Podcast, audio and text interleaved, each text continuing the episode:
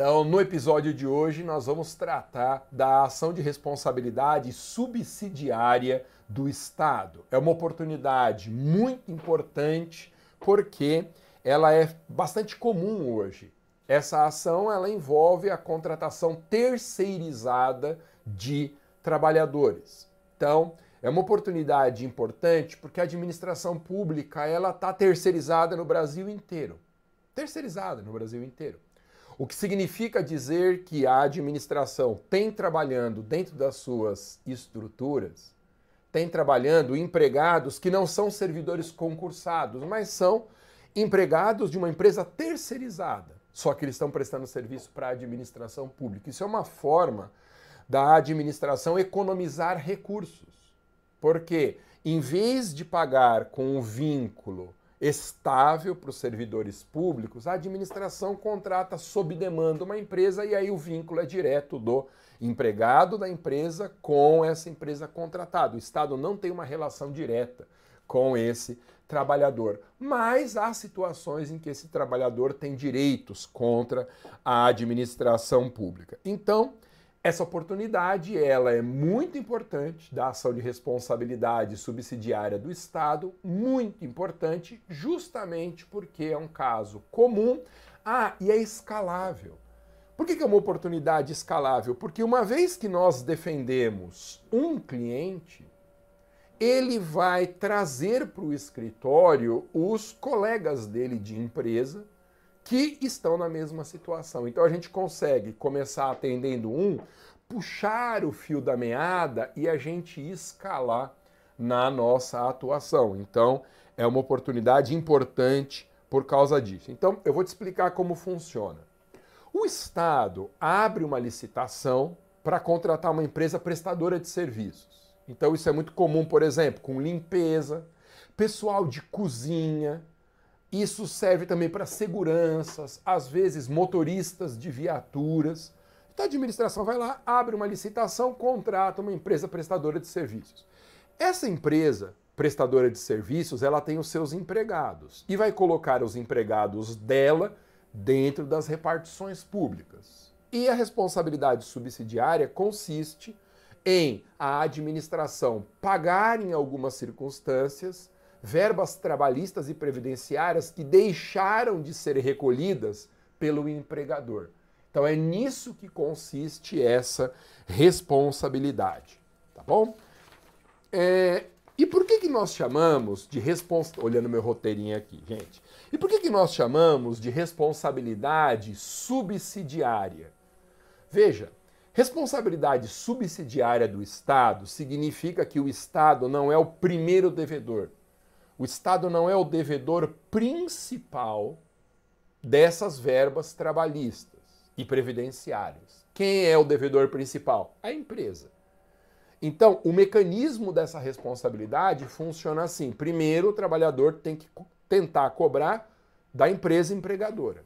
Se por alguma razão essa empresa não pagar, em determinadas circunstâncias é possível esse empregado entrar com uma ação contra o Estado, porque a legislação prevê algumas hipóteses em que isso é possível. Então, a responsabilidade nesse caso chama subsidiária porque o Estado não pode ser acionado antes do empregador. Responsabilidade subsidiária é essa, em que há um garantidor, um devedor principal, que é o empregador, e um garantidor, que é um responsável secundário nós chamamos de subsidiária em contraposição a uma responsabilidade solidária. Você lembra que a responsabilidade solidária é aquela em que eu posso escolher como devedor qualquer um dos credores e acioná-lo pela dívida inteira. Qualquer um dos que eu escolher, não é assim no caso responsabilidade subsidiária do Estado. E aí tem uma informação importante também. Como o Estado é apenas um garantidor, ele tem uma responsabilidade indireta por essas verbas trabalhistas e previdenciárias que não foram pagas, existe um benefício de ordem em favor do Estado. E que benefício de ordem é esse? O benefício de ordem consiste na circunstância de que, se o Estado for acionado direto pelo empregado, o Estado diz assim: opa, mas eu não sou o devedor principal. E aí o juiz é obrigado a chamar na demanda a empresa empregadora para que ela, com o seu patrimônio, ela, com os seus bens, arque com o pagamento dessas verbas. Ok? Então existe esse benefício de ordem. Ô, gente, e o que, que a legislação brasileira diz a respeito disso? O que, que a legislação fala a respeito dessa responsabilidade subsidiária? A legislação de licitações, tanto a lei antiga, a lei 8666, quanto a lei nova, a 14133, né, nós temos hoje duas leis de licitação em vigor, essa legislação afirma que o Estado não responde diretamente por encargos devidos pela empresa terceirizada, exceto, e aqui é importante, exceto se houver culpa na fiscalização. Ou seja, a lei está diz, dizendo assim: olha, o Estado ele não é responsável direto por essas verbas. Agora, se houver uma demonstração de culpa do Estado na fiscalização do recolhimento dessas verbas, aí o Estado responde.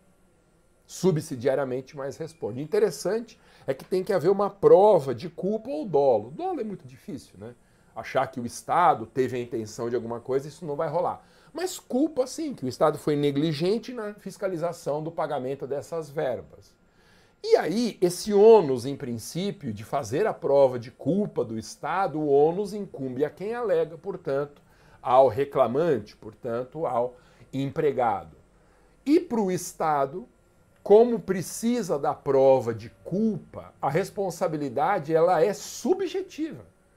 Você lembra, né? Como regra, o Estado responde objetivamente, independente da prova de culpa ou dolo. E em casos excepcionais, subjetivamente. Responsabilidade em que tem que ser feita a prova de culpa ou dolo. Portanto, concluindo, a responsabilidade legal que o Estado tem frente a esses empregados da empresa terceirizada, essa responsabilidade é subsidiária, porque está em segundo lugar na ordem né, de devedores e também é uma responsabilidade subjetiva, porque depende, além dos elementos ato, dano e nexo, o quarto elemento, que é o elemento culpa.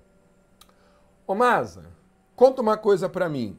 Qual é o erro mais comum que os advogados vêm cometendo nessa oportunidade específica de responsabilidade subsidiária? Qual é o erro mais comum? Atenção! O erro mais comum que os advogados vêm cometendo nessa ação de responsabilidade subsidiária do Estado é pedir o reconhecimento de vínculo entre o trabalhador da empresa terceirizada e a própria administração.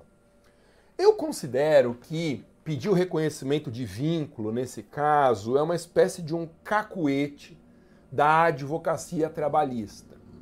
Como nós vamos ver daqui a pouco, o perfil desse nosso cliente é um trabalhador da iniciativa privada, é muito comum que esse trabalhador procure um advogado trabalhista para propor essa demanda. E na advocacia trabalhista, você sabe que há toda essa estratégia de pedir o reconhecimento de vínculo que facilita ou funciona como um pressuposto para dar ganho de causa ao reclamante. Só que isso não se aplica à administração.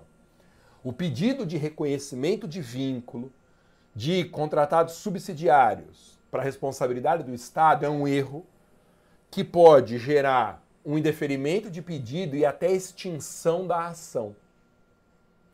E a grande pergunta é: por que, que não pode haver reconhecimento de vínculo? Olha, nas nossas lives eu consigo mostrar as linhas gerais das oportunidades. E eu tenho também o curso completo Advogue para Servidores, cujas matrículas vão ser abertas após o nosso primeiro workshop Advogue para Servidores Públicos. Esse workshop vai acontecer nos dias 28, 29 30 de junho, última semana de junho e dia 1 de julho. E as inscrições gratuitas você pode fazer no link que está na descrição desse vídeo ou no link que está na minha bio do Instagram. E depois desse workshop, só para quem se inscreveu no workshop, a gente abre as matrículas no curso completo. E no curso completo Advogue para Servidores, eu explico esse detalhe, que aqui eu só consigo mostrar de forma ampla, mas eu ensino detalhadamente no curso completo. Que é o seguinte, esse detalhe tão importante. O artigo 37, inciso 2 da Constituição, estabelece o princípio do concurso público, chamado por alguns autores de princípio da meritocracia. No que, que consiste esse princípio da meritocracia ou princípio do concurso público? Ele consiste na obrigatoriedade de se realizar um concurso público para nomeação de servidores em cargos ou empregos. E o terceirizado não prestou concurso. Eu não posso pedir reconhecimento de vínculo de alguém que não entrou por concurso público. Eu não posso pedir esse reconhecimento de vínculo. Razão pela qual não posso pedir esse reconhecimento de vínculo. Eu, quando faço esse pedido, ele é um pedido juridicamente impossível. Ele certamente vai gerar indeferimento. Tá bom? Então, toma muito cuidado para não cometer esse erro. Ô Masi, qual que é o perfil do cliente? Esse cliente é um funcionário ou ex-funcionário de uma empresa contratada pelo Estado, mas que não recebeu todas as verbas devidas. Ô Masa, por que essa causa de responsabilidade subsidiária é tão importante para mim? Olha só, primeiro porque ela é altamente escalável, o que significa dizer que você consegue prospectar um cliente e ele vai trazer tantos outros amigos que são empregados da mesma empresa e que também vão nos contratar. Então, é uma demanda que permite, com o mesmo material, a mesma petição, o mesmo contrato, a mesma lógica processual, a gente atender um, 10, 50, 100 novos clientes. Isso que é uma oportunidade escalável. Eu tenho dito, não advogue em casos pingadinhos, a não ser que você esteja precisando muito de dinheiro. Os casos pingadinhos, eles amarram uma bola de ferro no nosso pé.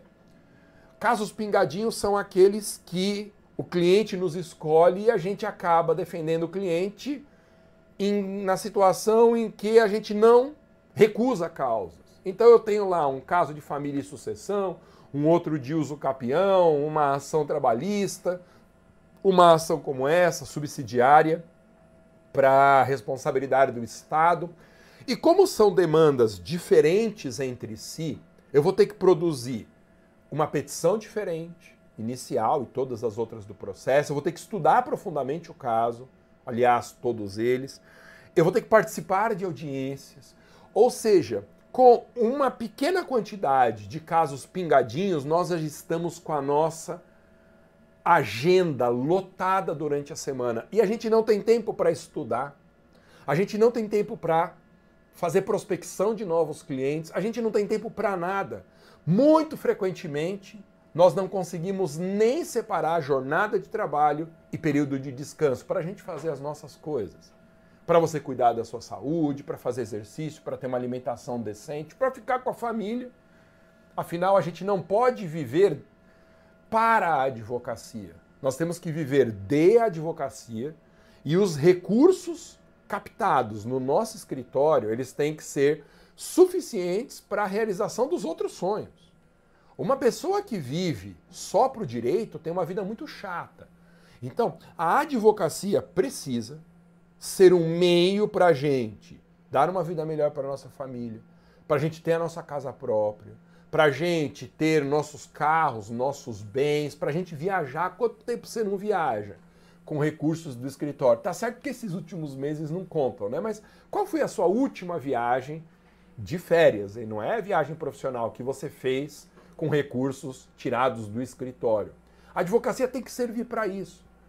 O maior problema que a advocacia enfrenta hoje, segundo os meus alunos dos cursos completos da minha escola, a advocacia tributária advoga para servidores é instabilidade, aquela montanha russa.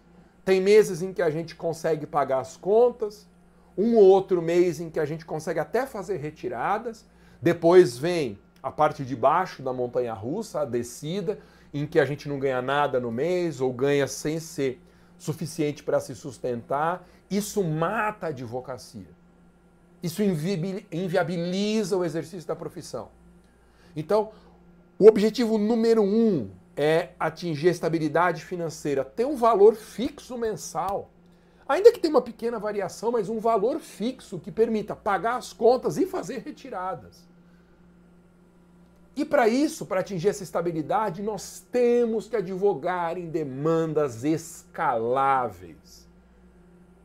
A partir do momento que você entende que essas oportunidades para advogar para servidores, elas são repetidas, elas são escaláveis, elas são demandas repetitivas, a gente começa a atingir um patamar de remuneração, ou pelo menos a gente sabe o caminho para fazer isso, um patamar de remuneração que nos dá estabilidade. Nós temos que advogar em causas que têm o mesmo direito material, que exigem uma única petição simples para ser adaptado, um contrato padronizado também. Por isso que nos meus cursos completos, Advogue para Servidores e Advocacia Tributária, eu entrego os materiais. Eu ensino de 20 a 25 oportunidades de negócio, as melhores que existem na atualidade.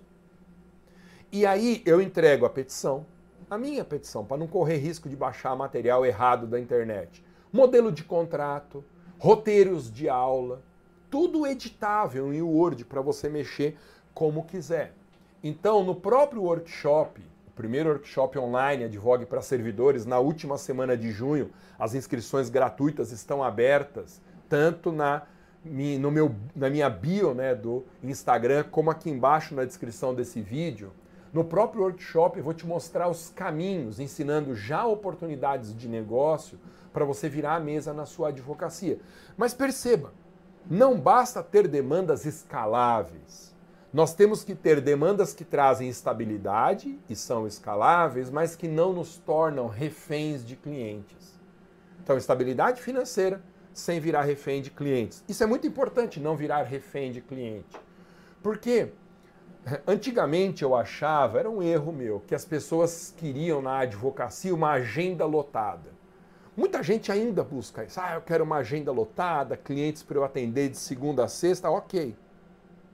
Só que uma agenda lotada de casos pingadinhos, ela vira um transtorno porque a gente vai ter que dar atenção para dezenas, se não centenas de clientes com demandas diferentes.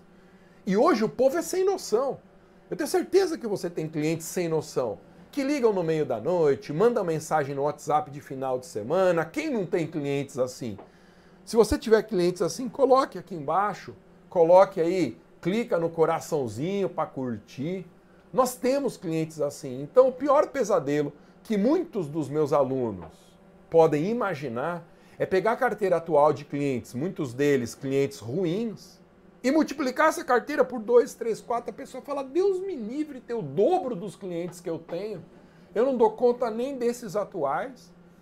Como que eu posso ter o dobro, o triplo? Eu não quero isso para minha vida. Então perceba, não é só estabilidade financeira. A estabilidade financeira não pode nos retirar tempo necessário para a gente fazer as outras coisas. Ficar com a família, correr atrás dos nossos sonhos, fazer viagens, comprar as nossas coisas. Então, por isso que o objetivo do workshop e do curso completo é sempre buscar estabilidade financeira por causas escaláveis, por grandes oportunidades, sem a gente virar refém do cliente. Isso vai te dar um alívio, além de permitir as retiradas mensais, isso vai te dar um alívio para que você consiga fazer prospecção de novos casos. Nós temos que ter espaço na agenda para realizar a prospecção e atender esses prospectos que foram atingidos, impactados pelos nossos conteúdos impulsionados. Então, você entendeu? Essa oportunidade da responsabilidade subsidiária do Estado é importante para você porque ela é escalável, ela viabiliza uma estabilidade financeira sem a gente se tornar refém do cliente. Ah, e o valor da causa costuma ser bastante atrativo. O valor da causa costuma ser bastante atrativo. Há situações em que passa de 100 mil reais o valor da causa, porque eu conheço casos de pessoas que trabalham como terceirizadas na administração há 10, 15, 20 anos. Então você imagina havendo problema de pagamento de verbas trabalhistas, o montante que representa o valor dessa causa. Então, além de ser uma causa escalável que nos viabiliza a estabilidade financeira sem se tornar refém do cliente, ela também ela tem um impacto financeiro importante. E mesmo que não seja uma causa de 100 mil reais, de 60 mil reais, de 30 mil reais, a gente consegue escalar. Se nós pegarmos 100 causas de 5 mil reais, isso já traz uma diferença remuneratória gigante. Mas para pegar 100 causas, elas têm que ser a mesma demanda. Você entendeu? Ninguém consegue dar conta de centenas de clientes trabalhando sozinho em casos pingadinhos. A vida vira um inferno, por todas as razões que nós já vimos. Então, Entenda isso, coloque no seu radar qual que é o caminho para vencer a instabilidade financeira da profissão. Qual que é o caminho para ter um futuro na profissão, para a gente não inviabilizar o próprio escritório. Existe um caminho para isso? Existe, mas você tem que enxergar esse caminho. Eu tenho te contado nessas lives que caminho é esse. Nós precisamos advogar em grandes oportunidades contra a fazenda pública, porque a fazenda pública não dá cano igual clientes da iniciativa privada, né? Não dá cano no sentido de que uma vez condenada ela vai pagar. Não é igual o devedor da iniciativa privada. Às vezes você ganha a ação e não leva porque o cara oculta bem, some, muda de domicílio. A administração não pode fazer nenhuma dessas coisas. A fazenda pública é um devedor que vai pagar. Claro, se a gente vacilar, entra na fila de precatórios. E aí demora. Mas tem todo um leque de opções que eu ensino no meu curso completo para a gente não ficar refém da fila de precatório. Se entrar na fila de precatório você não, não fizer nada, vai demorar 20, 30 anos para receber. E aí o cliente, ninguém sabe se vai estar aqui, a gente, daqui a 30 anos, quem sabe, né? A gente não sabe daqui a 30 anos se nós estaremos para receber, então isso não serve. Você precisa conhecer as estratégias para fugir de precatório. Então, quando a gente advoga numa causa como essa, nós temos um devedor que paga. Um devedor que paga, o que já faz toda a diferença. Ok? Ô Masa, qual que é a estratégia para eu defender esse cliente na ação de responsabilidade subsidiária do Estado? Como que eu faço, Masa, para defender esse cliente? Então, a estratégia completa eu vou ensinar no workshop. Inscrições gratuitas do primeiro workshop Advogue para Servidores. Está lá na, na, minha bio do Instagram e está embaixo da descrição desse vídeo. Tá? Eu não tenho tempo de falar tudo nessas lives, mas eu te mostro como que é, como que é essa solução. A solução é propor uma reclamação trabalhista contra o Estado. Posso chamar de ação indenizatória, posso chamar de ação de responsabilidade subsidiária, mas ela é uma reclamação trabalhista. Uma reclamação trabalhista em que nós montaremos um litisconsórcio passivo. Será uma reclamação trabalhista contra o empregador e contra o Estado, que é o tomador do serviço. Então vamos supor que seja o Estado de São Paulo, que contratou pessoal de apoio para o Tribunal de Justiça, contratação terceirizada para vigias, apoio de limpeza, pessoal de cozinha, motoristas. E aí, essa empresa terceirizada não paga verbas trabalhistas ou previdenciárias desses empregados terceirizados. Nós vamos entrar com uma ação, uma reclamação trabalhista contra o Estado de São Paulo, que é a pessoa jurídica que o TJ pertence, e contra essa empresa terceirizada. E por que isso? Porque se a responsabilidade do Estado é subsidiária, não adianta eu entrar com a reclamação trabalhista contra o Estado. Essa ação vai ser indeferida com certeza absoluta, ela vai ser extinta, o pedido vai ser indeferido com certeza absoluta. E é mais fácil você lidar com essa relação de empresa devedora principal, Estado garantidor, quando a gente aciona os dois no polo passivo.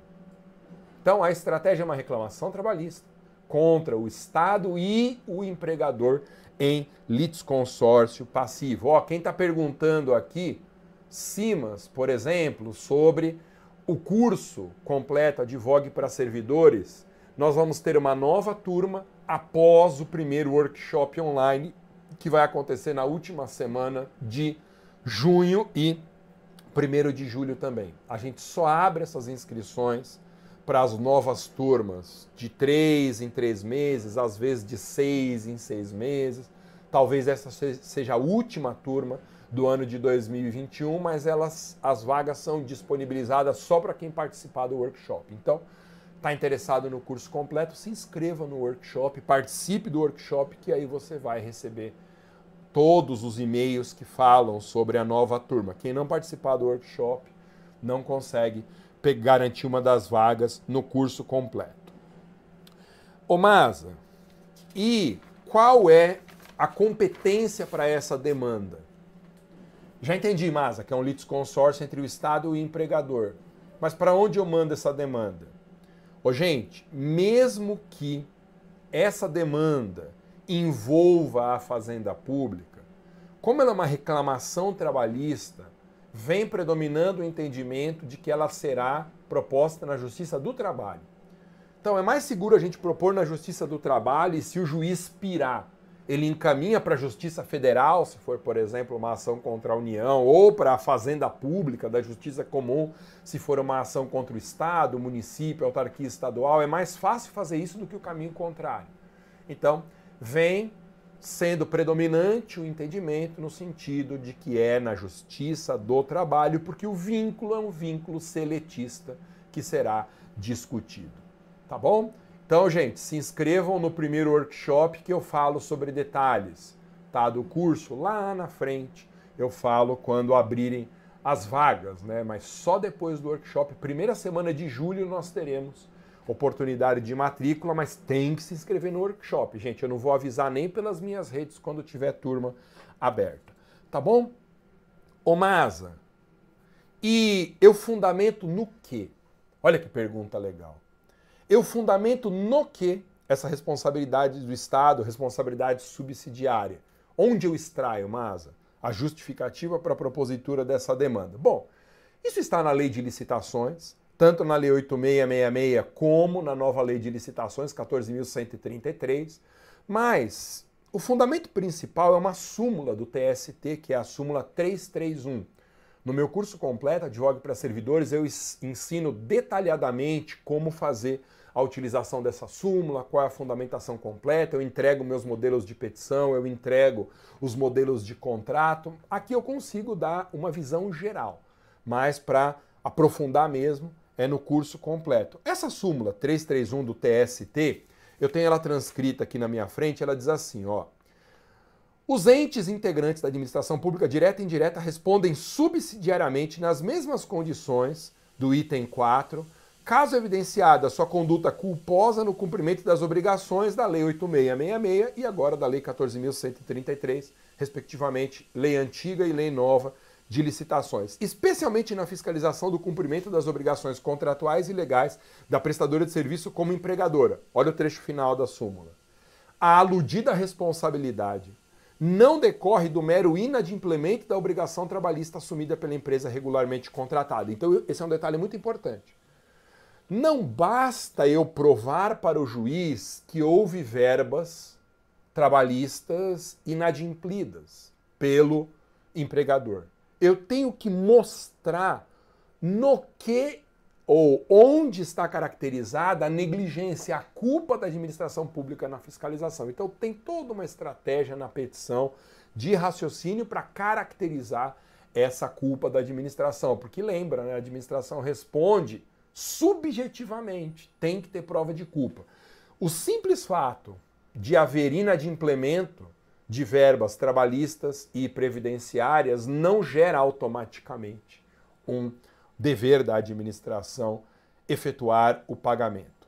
Ô Masa, e o que mais me interessa, Masa, já que essas demandas são escaláveis, já que essa ação aqui me permite, sem eu me tornar refém de cliente, atingir a estabilidade financeira na profissão, porque eu consigo advogar para 10, 50, 100, 200 clientes com o mesmo problema. Quanto que eu cobro, Masa? Essa é uma dúvida tão comum, gente. Como que eu cobro do cliente numa oportunidade como essa? Então, no meu curso completo e no workshop, eu vou mostrar isso também nós temos que cobrar o valor de tabela da OAB e mais 30% sobre o proveito econômico. Essa vai ser a nossa primeira tentativa. Por que, que vai ser uma tentativa? Porque a tabela da OAB Você sabe, né? O seu estado tem uma tabela diferente do meu estado, cada estado tem uma tabela diferente. Ela é meio que um mundo de fantasia. Ô, gente, nós não precisamos mentir uns para os outros aqui, né? Estamos em casa, falando entre advogados, e você sabe do que eu estou falando. Aqueles valores previstos na tabela da OAB, aquilo é uma ficção.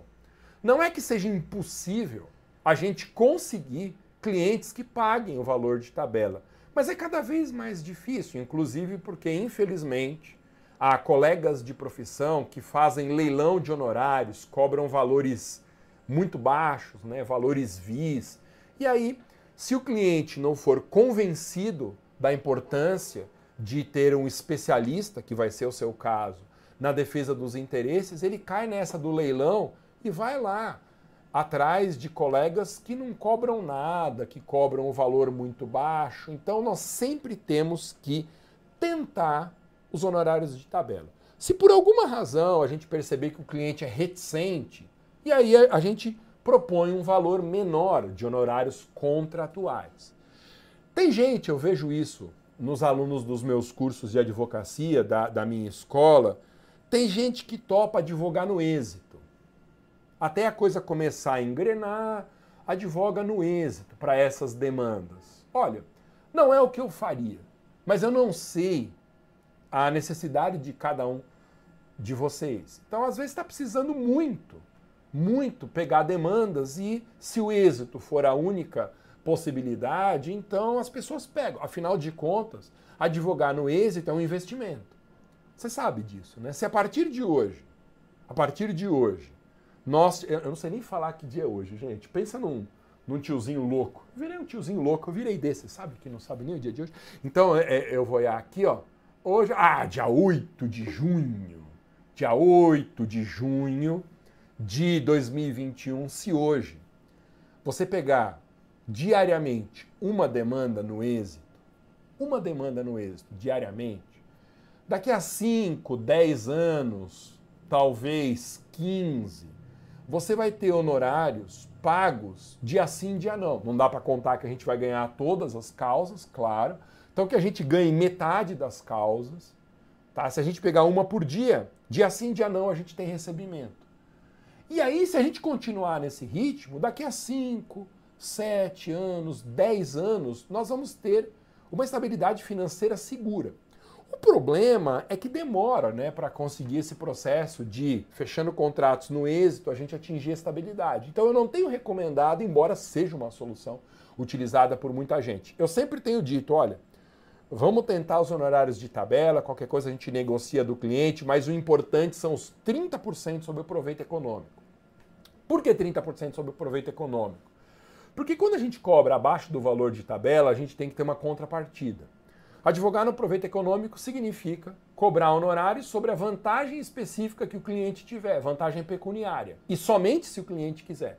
Então, essas cláusulas, essas cláusulas contratuais de 30% sobre o proveito econômico, elas costumam ser meio que ignoradas pelo cliente. Porque o cliente pensa assim: não, tudo bem, quando eu meter a mão na grana, eu vou ter dinheiro e aí 30% ficam com o advogado. Se eu não meter a mão na grana, não tem. Então, é uma relação ganha-ganha que favorece muito o fechamento do contrato. Porque uma coisa é o cliente ter que fazer um desembolso de recurso antes de pôr a mão no dinheiro. Outra coisa é ele separar uma parte, pequena parte, daquilo que ele ganhar e, se ganhar, ele nos repassar. Então, todas essas demandas de advocacia em favor de servidores, de advocacia tributária que eu ensino nos meus cursos completos, eu procuro escolher oportunidades de proveito econômico. Porque também não adianta, gente, a gente ter 200, 300 casos e tentar cobrar honorários de tabela o cliente não pagar e não ter nenhum benefício posterior. Então você imagina, numa demanda como essa, cujo valor da causa pode chegar a 100 mil, e às vezes até mais, dependendo do tempo trabalhado, a gente ter 30% sobre o proveito econômico. Não é nada mal, né? E não é uma ação. São 10, são 30, são 50, são 100, são quantas você quiser. Aí, Masa, mas como que vai aparecer tanto cliente assim? Fazendo prospecção ativa. É o meu método que eu vou ensinar no primeiro workshop Advogue para Servidores. Você vai atrás do cliente sem violar regras da OAB, impulsionando conteúdo informativo pelas redes sociais. Essa metodologia funciona. Essa metodologia está confirmada, consagrada pelos alunos dos meus cursos.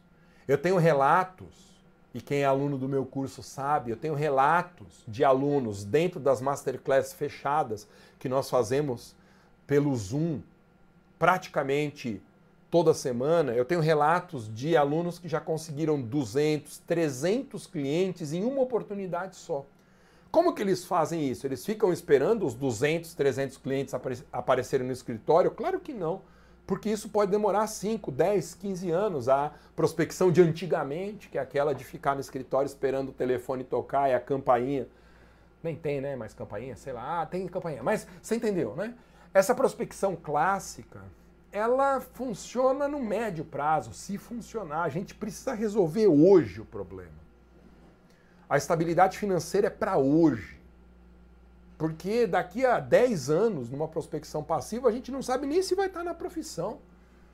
Se a pessoa não conseguir se sustentar a partir de hoje, daqui a 10 anos, sei lá, vai estar fazendo alguma outra coisa da vida.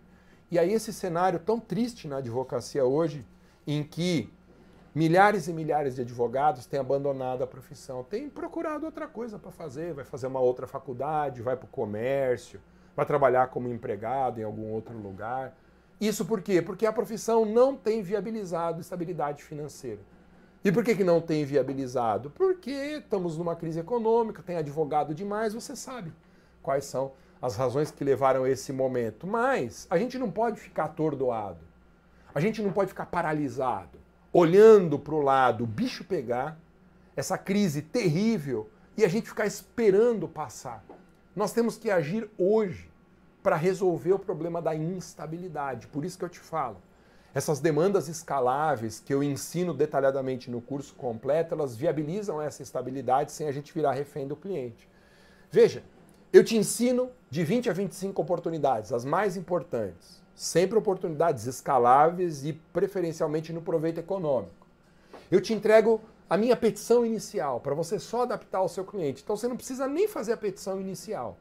E jamais baixe da internet material gratuito, porque essas petições in iniciais da internet elas são piores que nada. Né? Quando a gente vai dizer que uma coisa é meia boca, a gente fala assim, ah, é melhor que nada. Essas são piores do que nada porque tem erros grotescos de endereçamento, pedidos equivocados, umas coisas absurdas. Também elas são grátis. Você sabe, né, que o, grátis pode custar muito caro em conteúdo de internet. Então veja, no meu curso completo eu entrego as petições, as minhas petições.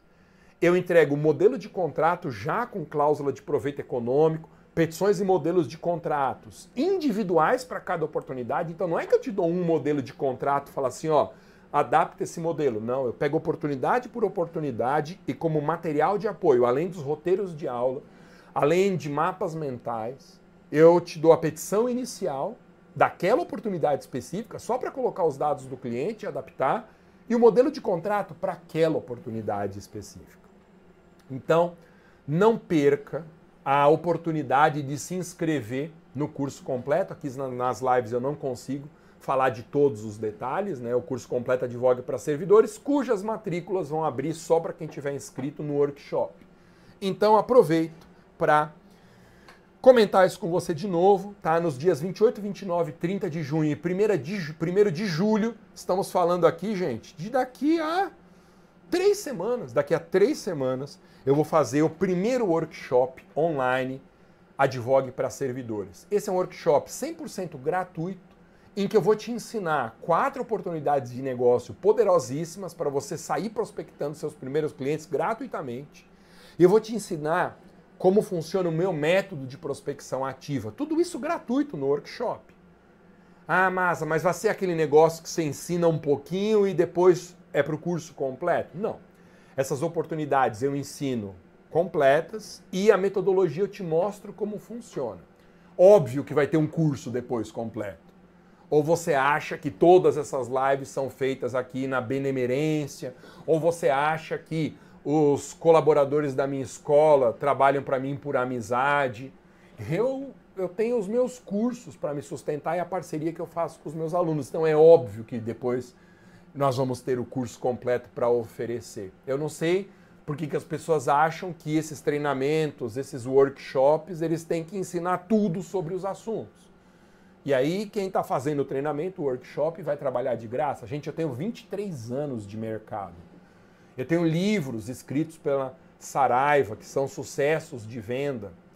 Eu tenho o meu mestrado, o meu doutorado, meus dois pós-doutorados no exterior, Universidade de Coimbra em Portugal e Salamanca na Espanha, tudo isso me custou muito caro.